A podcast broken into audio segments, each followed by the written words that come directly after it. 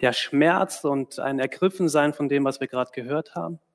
Und das mischt sich gerade bei mir so sehr. Und ich habe gerade gesagt, gedacht, so wie soll ich jetzt einen Einstieg in diese Predigt am Advent schaffen? Und ähm, habe dann aber gemerkt, ich kenne ja meine Predigt, ich weiß jetzt gleich, was ich euch sagen werde. Und ähm, das passt super, weil da genau darum geht in dieser Predigt. Es mischt sich etwas, wo man eigentlich denkt, passt eigentlich gar nicht zusammen. Aber in Gott passt es doch irgendwie. Und so können wir beides erleben. Eine tiefe Freude und eine Dankbarkeit, dass wir so einen Gott haben. Und ähm, gleichzeitig aber auch dieses Leben, was manchmal so läuft, wie es läuft. Und wo wir vor Sachen stehen, wo wir denken, hey, was soll das jetzt bitte alles? Warum müssen wir so viel Schmerz und Schatten und Dunkles erleben? Und es passt auch gut zu Weihnachten. Das passt auch gut zu Advent. Und ich freue mich sehr, dass, dass ich wieder diese Gelegenheit haben darf, ähm, im Advent zu euch zu sprechen. Und vielleicht, ja, machen wir eine feste Tradition daraus. Aber ich kann es noch nicht versprechen, weil ich weiß nicht, wie mein nächstes Jahr wird. Als ich letztes Jahr hier war, 2018, dachte ich 2019, das wird richtig super. Und genau das Gegenteil ist passiert. Es war eines der schlimmsten Jahre, die ich je erlebt habe. Möchte ich aber nicht zu viel von erzählen. Können wir nachher gerne im persönlichen Gespräch tun. Und trotzdem stehe ich hier heute Morgen gerne mit beiden Beinen fest auf dem Boden und sage, ja, Gott ist unser Fels, auf dem wir sicher stehen. Und selbst durch die dunkelsten Täler kommen wir durch. Jetzt könnte ich mich wieder hinsetzen. Ne? Nein, dazu predige ich auch zu gerne und äh, habe mich auch gerne vorbereitet. Ich würde dich gerne hineinnehmen in die Predigt und ich fange an mit meiner Kindheit. Ich äh, bin als Kind christlich sozialisiert aufgewachsen, wie man das so schön sagt. Das heißt, meine Eltern waren auch Christen. Ich bin in einer christlichen Gemeinde groß geworden, habe Sonntagsschule mitgemacht und all die Jahre wieder auch äh, natürlich das Weihnachtsprogramm und all die Jahre wieder gab es auch immer wieder das äh, Krippenspiel. Kennen wir ja, oder die meisten von uns, ja, Maria und Josef äh, gehen mit ihrem ungeborenen Baby, mit einem Esel irgendwie zur Krippe. Und wir als Kinder haben das versucht, auch in Gudensberg, dort bin ich groß geworden, in dieser Gemeinde auch immer wieder darzustellen. Und ich war der älteste Junge in meiner Sonntagsschulgruppe. Das heißt, ich war über Jahre, gefühlt Jahrzehnte, immer Josef. Und irgendwie war das auch eine ganz coole Rolle, weil der hatte nicht so viel zu sagen. Der musste nur immer an die Herberge klopfen und fragen, ist da noch ein Platz frei? Nee, ab in den Stall, alles klar. Maria kriegt das Kind, Geschichte ist gelaufen. Wir hatten auch immer ähm, ein ältestes Mädchen, das hieß Christiane. Nachnamen sage ich jetzt nicht. Aber und äh, Christiane war immer die Maria. Und jedes Jahr wurden wir natürlich ein Stück älter und äh, es wurde immer peinlicher. Ja, Marc und Christiane sind wieder Maria und Josef und ziehen wieder durch die Gegend und äh, landen im Stall. Und irgendwann habe ich gedacht, so, ich habe keinen Bock mehr, Josef zu sein, weil es mir einfach keinen Spaß gemacht hat. Und was war die Alternative? Der Esel. Somit hatte meine Mutter mir dann äh, einmal eine schwarze, nee, eine, eine braune Wolldecke umgehangen, zwei Ohren aufgesetzt und dann stand ich als Esel im Stall. Im nächsten Jahr war ich wieder Josef. Ich habe allerdings erst ähm, später wirklich verstanden, welche Rolle ich da eigentlich spielen durfte und was Josef für ein Mensch war. Und so geht heute die Adventspredigt am zweiten Advent um den Josef. Und äh, ich habe mich ein bisschen mit Josef auseinandergesetzt und äh, so ein bisschen versucht, äh, seine Herkunft ähm, zu recherchieren und was er so getan hat. Und äh, in der Bibel lesen wir nicht viel über Josef, dem Verlobten von Maria, außer eben, dass er verlobt war mit Maria. Und ähm, dass er einen Beruf hatte, den ich sehr attraktiv finde. Er war Zimmermann, also er hat ganz viel mit Holz gemacht und gearbeitet. Und er, er hatte halt eine Verlobte, Maria.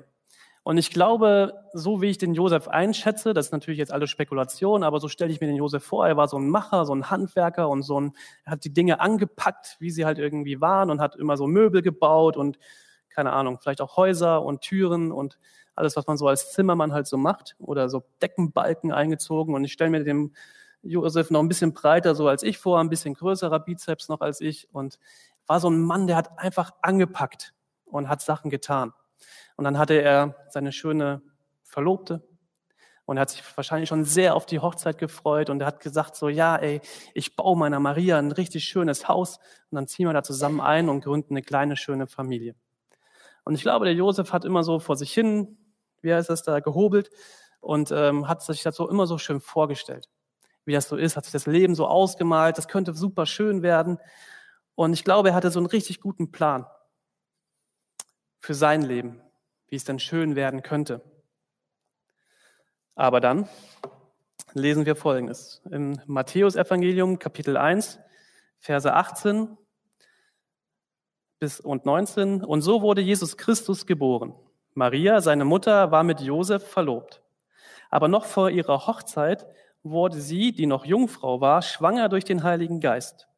Josef, ihr Verlobter, war ein aufrechter Mann. Um sie nicht der öffentlichen Schande preiszugeben, beschloss er, die Verlobung in aller Stille zu lösen. Zwei kurze Sätze in der Bibel, zwei Verse, über die wir schon sehr, sehr viel über Josef lernen können. Es war zur damaligen Zeit eine Schande, wenn man unverheiratet schwanger wurde. Und Maria wurde nicht mal von ihrem Verlobten schwanger, was man ja noch vielleicht hätte irgendwie verstehen können, ja, verliebt und so, und dann sind die Eltern nicht zu Hause und dann, naja, kennt man ja. Aber es war anders. Maria wurde von einem Geist schwanger. Und ich habe so gedacht, bitte, ey, wer denkt sich denn sowas aus? Also das ist doch, wenn ich dann als Frau zu meinem Verlobten hingehen müsste, ich, stell dir mal die Situation vor, ja, ihr, auf einmal wisst ihr, ihr seid schwanger. Also ich bin keine Frau, aber ich stelle mir jetzt ja irgendwie, ich bin auf einmal schwanger, ohne dass ich was dafür getan habe. Und ich muss zu meinem Verlobten gehen und sagen, ey, ey Josef, du das, so wie du dir das vielleicht vorgestellt hast, wird nicht. Weil ich bin schwanger vom Geist Gottes. Krasse Situation. Ich weiß nicht, wie ich an Josefs Stelle reagiert hätte. Josef hätte damals jedes Recht gehabt, Maria öffentlich bloßzustellen. Zu sagen so, ey, guckt, meine Verlobte ist mir fremd gegangen und ist jetzt schwanger geworden. Ich war das nicht. Das war sie selber, keine Ahnung. Und er hätte jedes Recht gehabt, sie zu demütigen und diese Verlobung aufzulösen. Und er hätte auch eigentlich das Recht gehabt, weil er selbst gedemütigt wurde. Da ist deine Verlobte, mit der du irgendwie dein Leben so schön geplant hast und auf einmal wird sie schwanger von, ja, keine Ahnung. Aber Josefs Reaktion ist eine ganz andere. Er will Maria nicht bloßstellen. Er will sie nicht dieser öffentlichen Schande preisgeben und er weiß nicht, warum das alles jetzt genau passiert, aber er will Maria nicht fertig machen und beschließt still und heimlich diese Verlobung aufzulösen. Man weiß nicht genau, wie Josef auf, auf diese Nachricht der Schwangerschaft reagiert hat. Vielleicht hat er erstmal das Haus verlassen und brauchte erstmal seine Ruhe und musste nachdenken. Josef wird auf alten Bildern oft schlafend dargestellt. Ich habe uns mal eins mitgebracht, das sehen wir hier. Ja, also Josef, der Zimmermann, schläft und dann sehen wir noch eine Person daneben. Das ist ein Engel. Und ich habe mich gefragt, warum wird Josef immer schlafend dargestellt oder oft schlafend dargestellt? Nicht, weil er viel geschlafen hat, aber weil im Schlaf Gott zu ihm spricht. Und das lesen wir auch in der Bibel. Also Josef ist vielleicht in seiner Werkstatt und muss diese Nachricht verdauen. Ey, meine Verlobte ist schwanger vom Heiligen Geist. Und er versucht irgendwie zur Ruhe zu kommen und er schläft und er bekommt eine Erklärung, warum das jetzt gerade alles so ist. Da lesen wir Matthäus 1. Während er noch darüber nachdachte, erschien ihm im Traum ein Engel des Herrn. Und er spricht ihn an. Josef, Sohn Davids, sagte der Engel, zögere nicht, Maria zu heiraten, denn das Kind, das sie erwartet, ist vom Heiligen Geist. Sie wird einen Sohn zur Welt bringen und du sollst ihm den Namen Jesus geben, denn er wird sein Volk von allen Sünden befreien. In einer anderen Übersetzung heißt es, du sollst ihm den Namen Immanuel geben. Gott ist mit uns.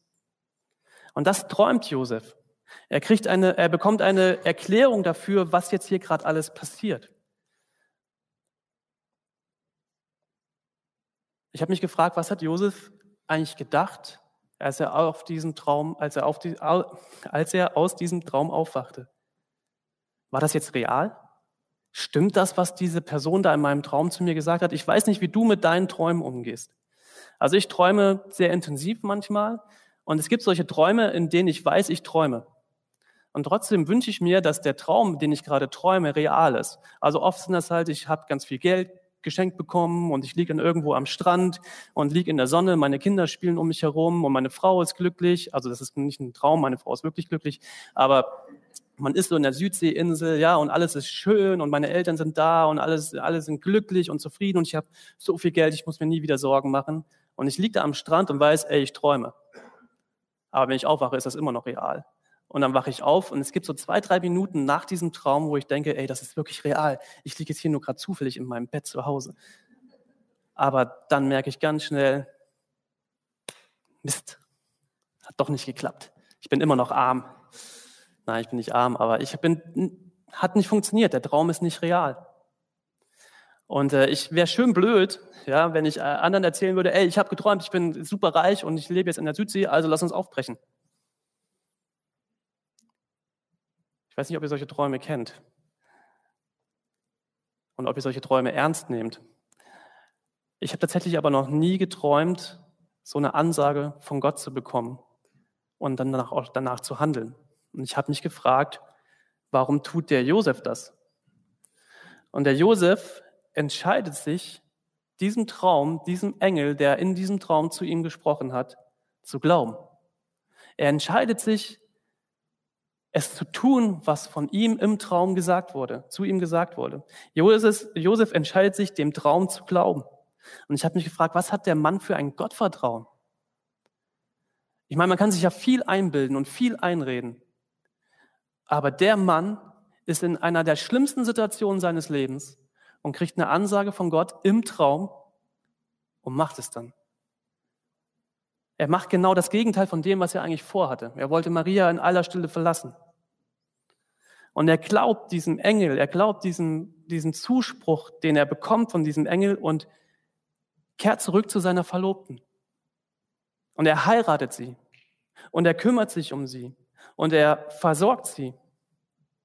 Noch einmal diese Rückblende. Ich finde es echt bemerkenswert. Bevor Josef das alles erklärt wird, bevor er diesen Blick hinter diese Kulissen werfen darf, von all dem, versucht er fair und gerecht zu Maria zu sein und stellt sein eigenes Recht, seine eigene Ehre, sein eigenes Wohlsein in den Hintergrund und sagt, ich, ich möchte Maria einfach in Ruhe lassen und nicht auf mein Recht bestehen, sie aus dieser Ehe zu entlassen. Und ich habe mich nochmal gefragt, so wie hätte ich an Josefs Stelle reagiert? Ich kenne diese Sätze so gut, ey, das ist mein Recht. Mir passiert etwas Ungerechtes gerade und das darf doch nicht wahr sein. Das ist mein gutes Recht und das ist unfair und das läuft nicht so, wie ich mir das vorgestellt habe. Und jetzt muss ich erstmal mein Recht durchdrücken und ich werde schon die nötigen finanziellen Mittel ähm, irgendwie aufbringen, um Anwälte einzuschalten und zu sagen so, ey, bitte, so geht ihr nicht mit mir um. Und ich werde im Fitnessstudio trainieren und euch alle niederstrecken. Das ist so eine innere Wut, wenn manchmal das Leben so ungerecht zu einem ist. Kennst du das? Wenn du manchmal da stehst und denkst, ey, bitte, warum passiert mir das jetzt? Dann hast du zwei Möglichkeiten, entweder zusammenzubrechen oder zu kämpfen. Denke ich dann immer. Aber ich merke, da ist noch was anderes in mir. Das ist so eine Bitterkeit.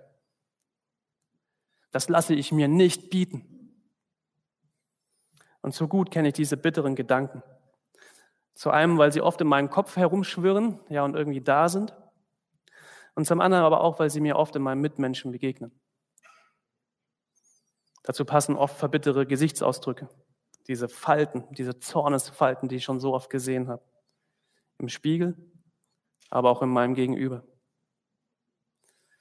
Muss ich denn immer Recht haben? auf mein Recht bestehen, mein Recht mit allen Mitteln durchdrücken? Habe ich denn wirklich Recht? Recht auf was? Wenn ich eins von Josef lernen muss, möchte und auch muss, ist, wie ich eigentlich sein möchte. Ich möchte fair sein. Ich möchte versuchen, ruhig zu bleiben, geduldig, mir den nötigen Abstand zu verschaffen, in manchen Situationen besonders zu reagieren. Und Josef war mir da oder ist mir ein absolutes Vorbild da im Umgang mit seiner Verlobten.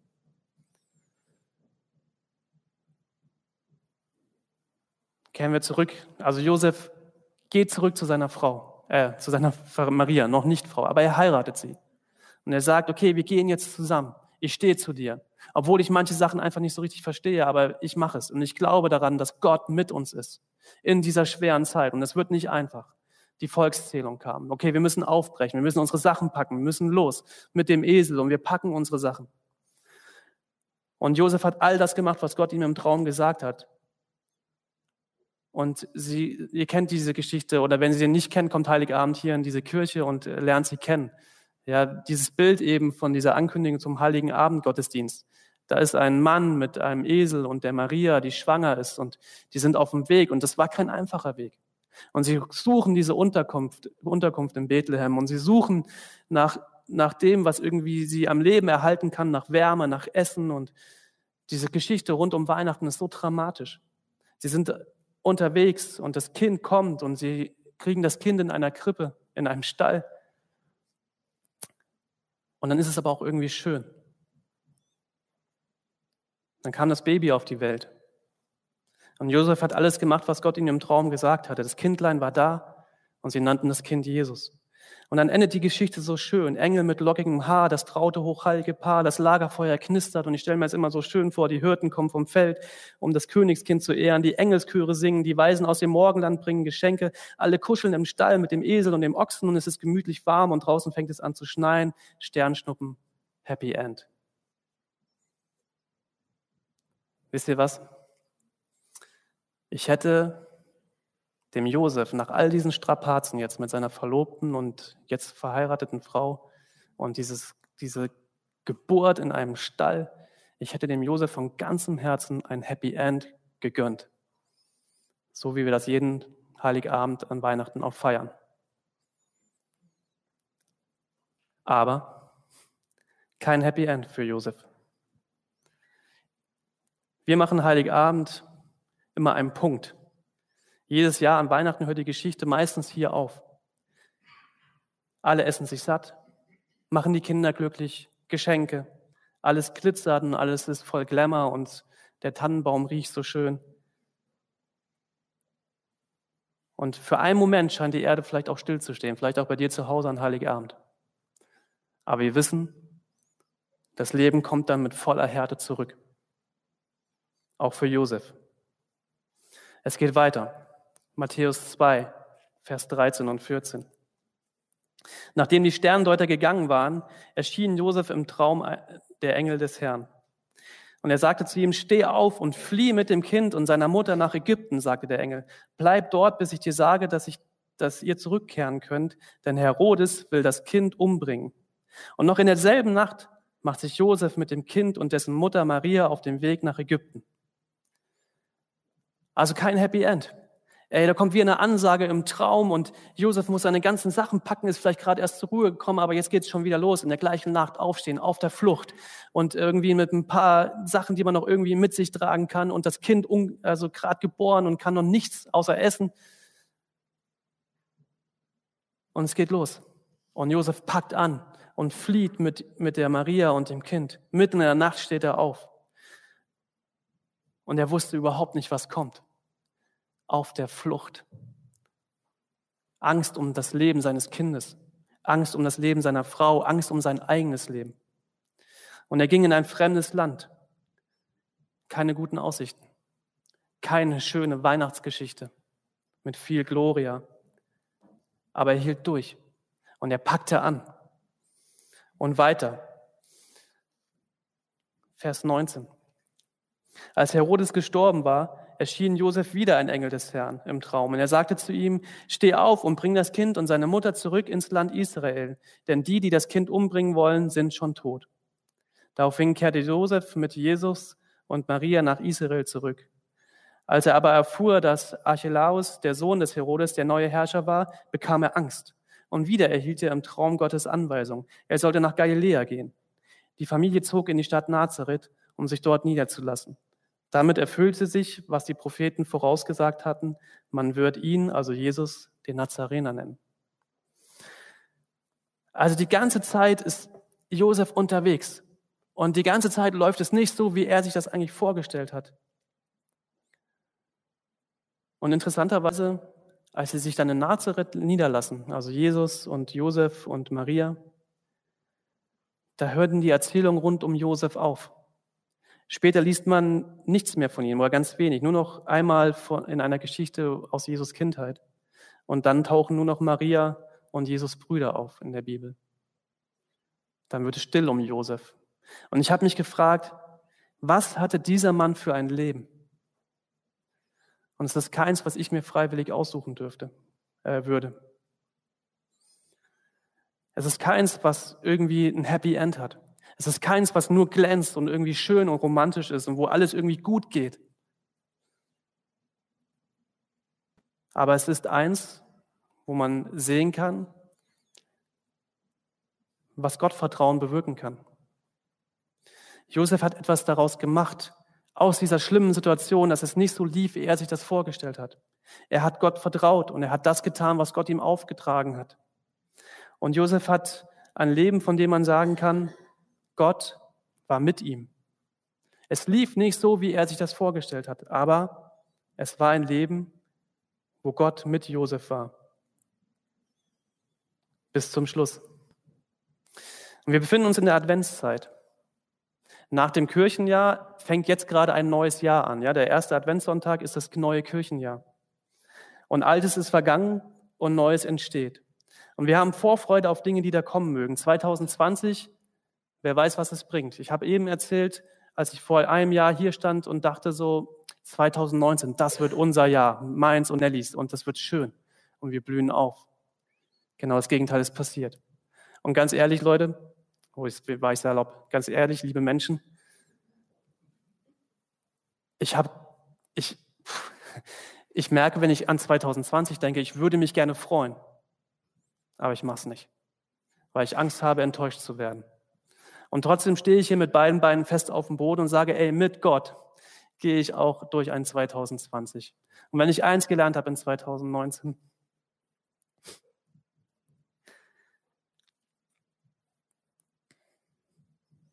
dann, dass man selbst durch die dunkelsten Täler durchkommt, wenn Gott mit dir ist.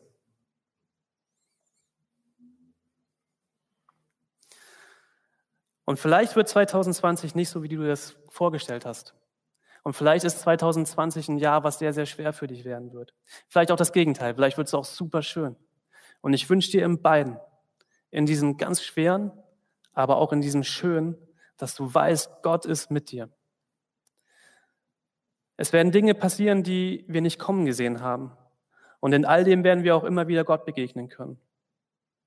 Und was ich aus dieser ganzen Geschichte und von diesem Jesuskind, was auch Immanuel heißt, Gott ist mit dir, lernen möchte, ist, Jesus hat alles gegeben an diesem Kreuz. Und er ist durch die dunkelsten Täler, durch die tiefsten Täler unserer Sünde und Schuld gegangen und hat sich das einfach geben lassen.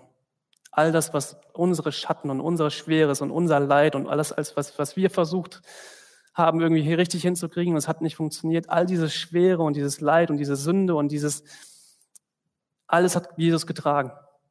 Und er ist durch das Dunkelste gegangen und dann wieder auferstanden von den Toten. Und das gibt einen Hoffnung und Kraft, wenn man daran glauben kann. Dass dieses Blut, was Jesus vergossen hat, so eine Kraft hat, alles zu vergeben, was ich in 2020 noch machen werde und erleiden werde und aber auch all das Schöne. Wenn du weißt, dass Jesus mit dir ist in dieser Zeit. Oh, ich wünsche dir, dass du diese Zuversicht hast, dass du weißt, du kannst nie tiefer fallen als in Gottes Hand.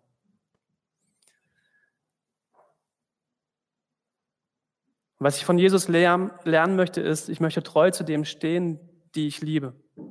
Auch wenn es vielleicht nicht mehr so läuft, wie ich mir das vorstelle. Vielleicht auch gerade dann, wenn es nicht so läuft, wie ich es verstehe. Und ich möchte über meine eigenen Bedürfnisse hinwegsehen, um Rücksicht zu nehmen auf andere. Und ich möchte erwarten, dass Gott mir im Alltag begegnet, dass er zu mir spricht, dass er mir etwas zu sagen hat, wie auch immer. Und dazu muss ich mich aber auch Gottes Reden aussetzen. Ich möchte die Bibel lesen. Ich möchte Gottes Wort verstehen und, und lernen, was es bedeutet für mein Leben. Ich möchte eine Kirche besuchen, wo sonntags gepredigt wird und ich hören kann, was Gott für mich möchte, von mir möchte. Ich möchte Lieder singen, wie hier heute Morgen, um zu erleben, wie andere Menschen mit, mit Jesus und Gott unterwegs sind und das in Liedern irgendwie ausdrücken. Und ich möchte Gott vertrauen. Ich möchte ihm Zeit geben zu reden. Und ich möchte auf ihn hören. Wir wissen nicht, was kommt. Und ich kann auch euch nichts versprechen, was kommt. Das Einzige, was ich euch versprechen kann, ist, dass diese Verheißung von diesem Jesus-Baby heute noch gilt. Gott ist mit uns. Und in diesem Sinne wünsche ich euch von ganzem Herzen fröhliche Weihnachten und ein gutes neues Jahr 2020. Amen.